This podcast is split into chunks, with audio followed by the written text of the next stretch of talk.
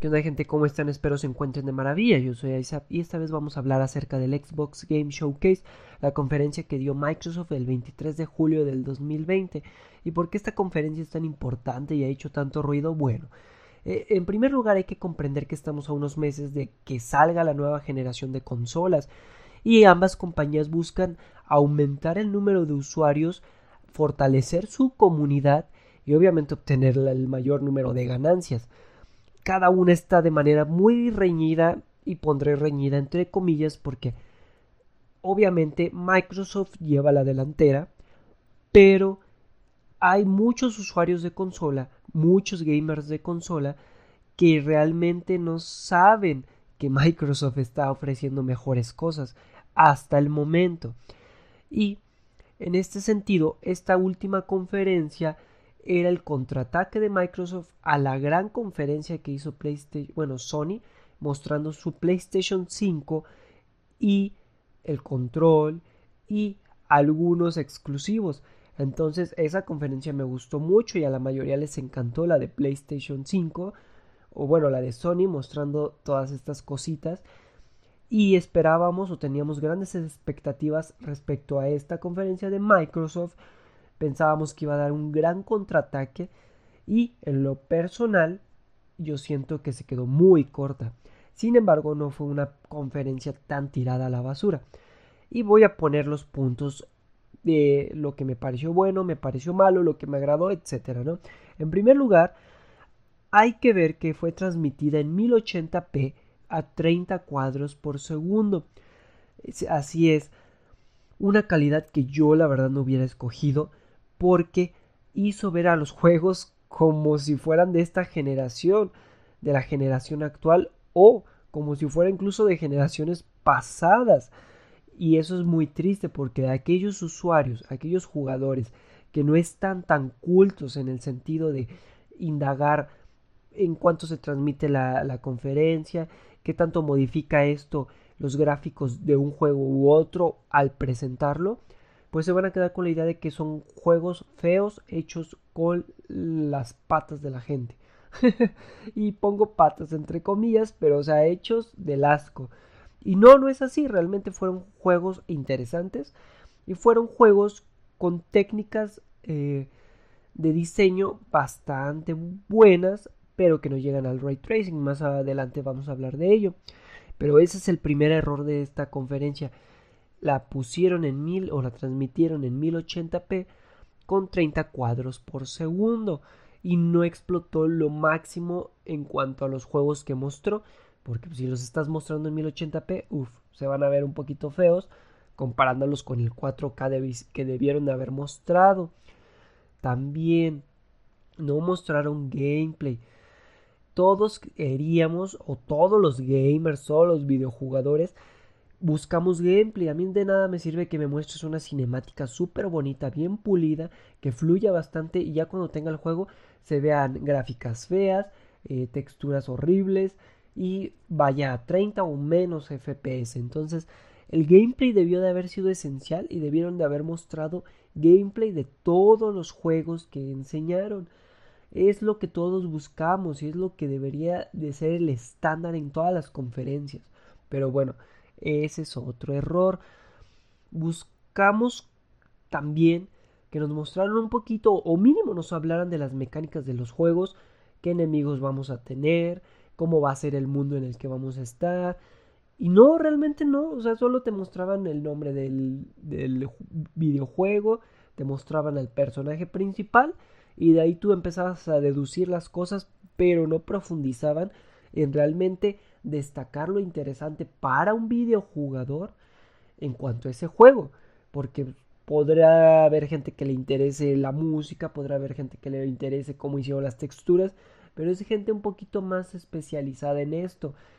El videojugador solamente quiere saber las mecánicas del juego, cómo vienen los gráficos, quizá a cuántos FPS va a correr y más o menos de qué trata la historia, qué, qué personaje principal tenemos, los enemigos, etcétera. Eso es lo que buscamos y no nos lo dieron realmente. Entonces tache en ese sentido. En el punto número 3, eh, pues hay que comprender que algunos miembros importantes de los estudios empezaron a hablar y empezaron a decir cosas acerca de sus juegos, pero no eran cosas tan interesantes, o sea, eran cosas tontas y era como aplaudirse a sí mismos de no, es que este juego y etcétera. El único que se me hizo realmente interesante fue el de Ori, donde mencionan que va a estar en 4K a 120 FPS. Y aún así, interesante lo pongo entre comillas, porque Ori es un juego que no demanda demasiado demasiada potencia gráfica, entonces que no estuviera a 120 FPS y a 4K como estándar, pues hubiera sido súper decepcionante. Entonces, yo siento que la mayoría de los juegos deberían de buscar ya los 120 FPS, aunque no lleguen a los 4K, pero mínimo que lleguen a los 1440 o algo así. Y me acabo de enterar de que pues realmente toda la conferencia ningún juego tenía ray tracing. Algunos parecían que tuvieran ray tracing, pero no, era una técnica de, de diseño llamada RDNA2 y se parece mucho al ray tracing y aún así, pese a no ser, ser ray tracing, se vio bastante chulo en algunos juegos. En ese sentido, lo único que puedo destacar es que Microsoft debió de haber puesto alguna letra, algún escrito que dijera, ¿sabes qué? Esto no es ray tracing, ninguno de los juegos está corriendo con ray tracing. Estamos corriéndolos incluso en una PC y estamos corriéndolos comprendiendo el motor o la potencia de una Xbox One X, porque ni siquiera estaban comprendiendo la potencia de la Series X. Estaban corriendo en una PC con la potencia de una Xbox One X.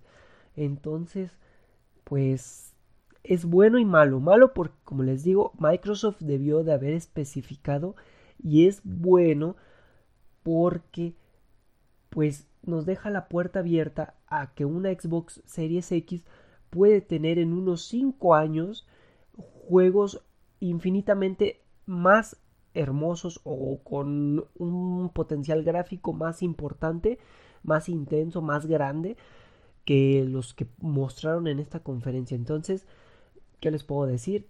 Tachi y palomita al mismo tiempo, una contradicción bastante importante. Y antes de terminar, pues vamos a mencionar lo, lo que a mí me empezó a como a llamar la atención.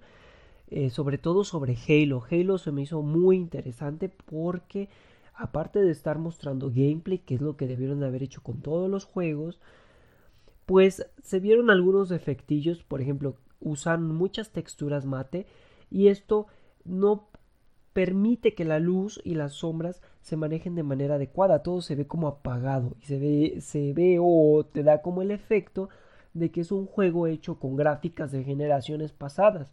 Y no, realmente son las texturas que usaron, que usaron que las pueden cambiar a semi mate o a unas texturas más brillosas o brillantes. Y también se me hizo muy interesante el, las mecánicas de juego en, en Halo.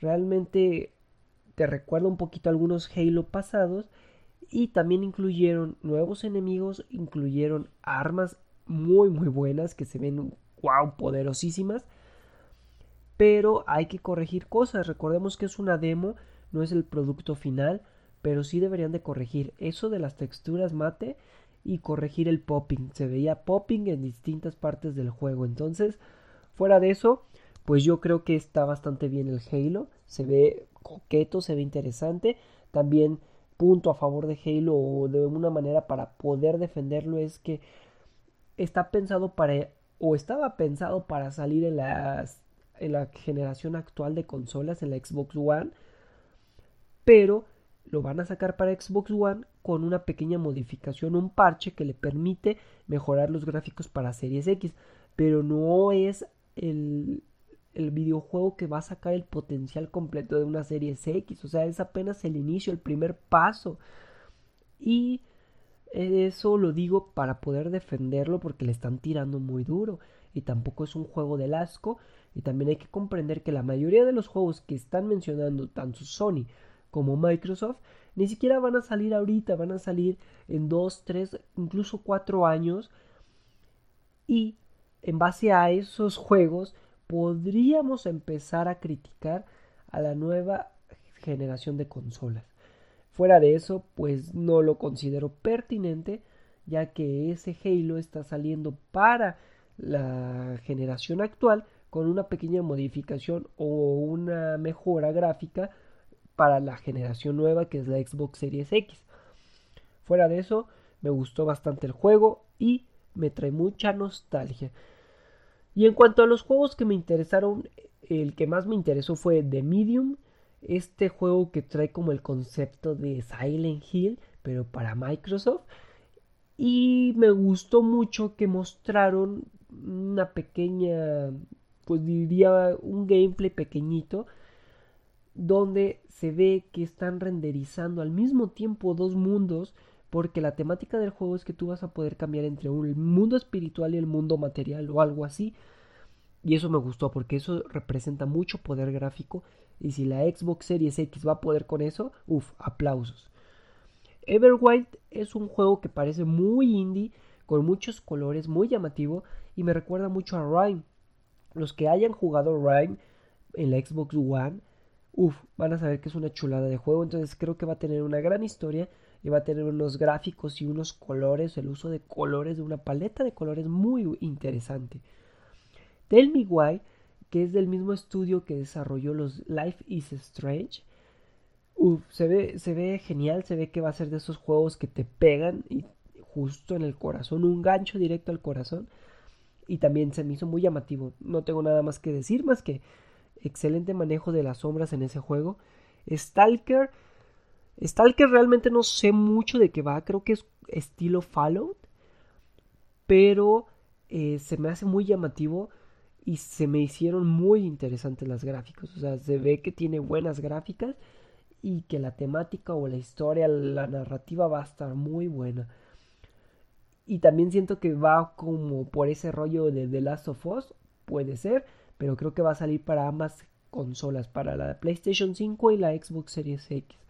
The Gong también se me hizo, creo que es un indie, está bastante interesante, pero no sé exactamente de qué va a ir.